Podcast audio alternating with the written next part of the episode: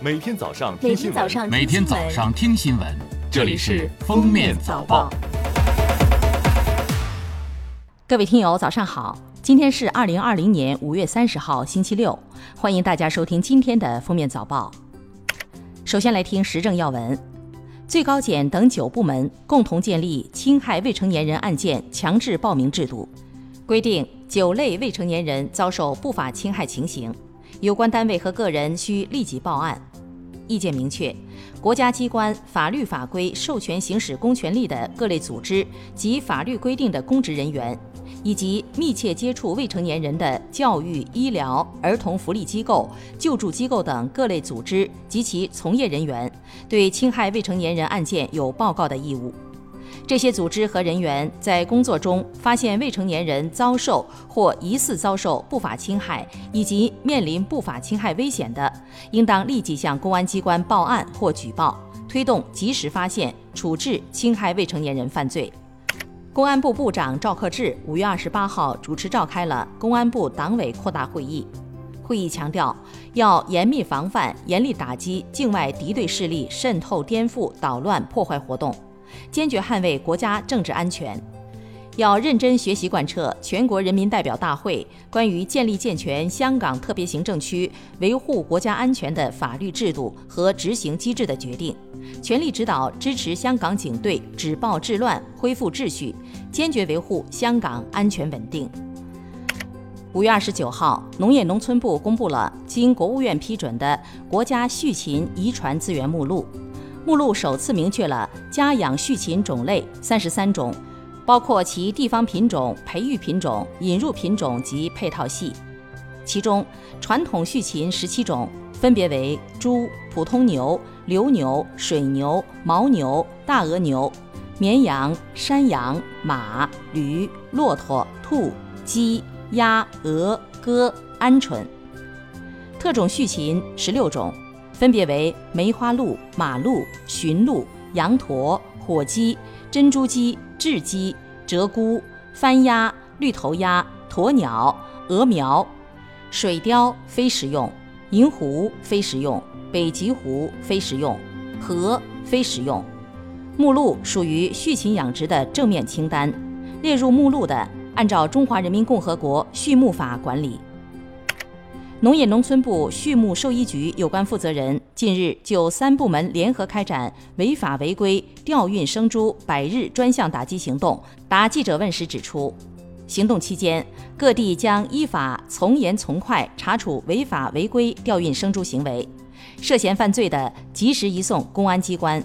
对无检疫证明、无牲畜耳标和运输车辆未备案的生猪，一律就地扣押处置。监督货主负责就地就近隔离观察十五天，对发病、死亡或检出非洲猪瘟阳性的生猪，坚决扑杀并不予补助。二十九号，国家税务总局发布关于小型微利企业和个体工商户延缓缴纳二零二零年所得税有关事项的公告，明确，二零二零年五月一号到二零二零年十二月三十一号。小型微利企业在二零二零年剩余申报期按规定办理预缴申报后，可以暂缓缴纳当期的企业所得税，延迟至二零二一年首个申报期内一并缴纳。个体工商户在二零二零年剩余申报期按规定办理个人所得税经营所得纳税申报后，可以暂缓缴纳当期的个人所得税，延迟至二零二一年首个申报期内一并缴纳。下面是今日热点事件：中国铁路北京局集团有限公司称，京雄城际铁路雄安站京雄车厂主体结构二十九号完成。雄安站总建筑面积四十七点五万平方米，几乎相当于六十六个足球场。雄安站预计将于二零二零年底投入使用。未来，京雄、京港台、京雄铁路等多条轨道交通和地面公交、出租车等将在这里实现立体换乘。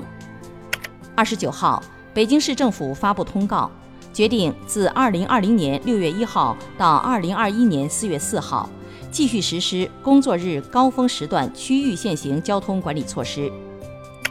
二十九号，湖北发布提振消费、促进经济稳定增长若干措施。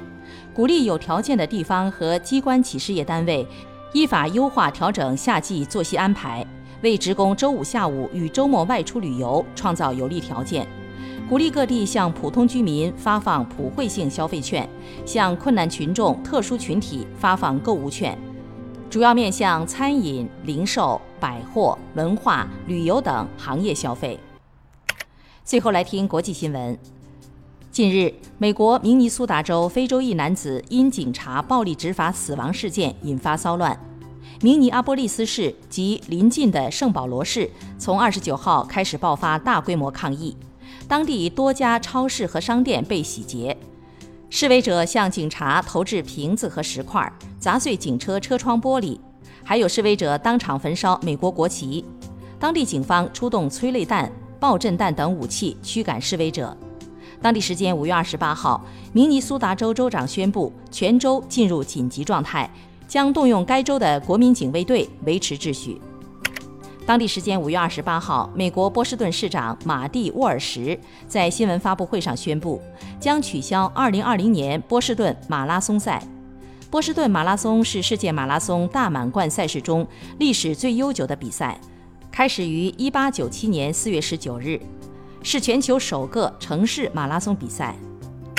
外媒称。俄罗斯首都莫斯科市宣布，从六月一号起将逐步解除抗疫限制措施，允许商铺恢复营业和有条件的出门散步。近日，欧洲五大联赛中，西甲、英超、意甲接连通过不同渠道宣布，将于六月正式恢复比赛。其中，西甲联赛将于六月十一日恢复，七月十九日结束；英超联赛暂定六月十七日重启，十九日联赛全面恢复。意甲将于六月二十日重启，所有比赛空场进行。感谢收听今天的封面早报，明天再见。本节目由喜马拉雅和封面新闻联合播出。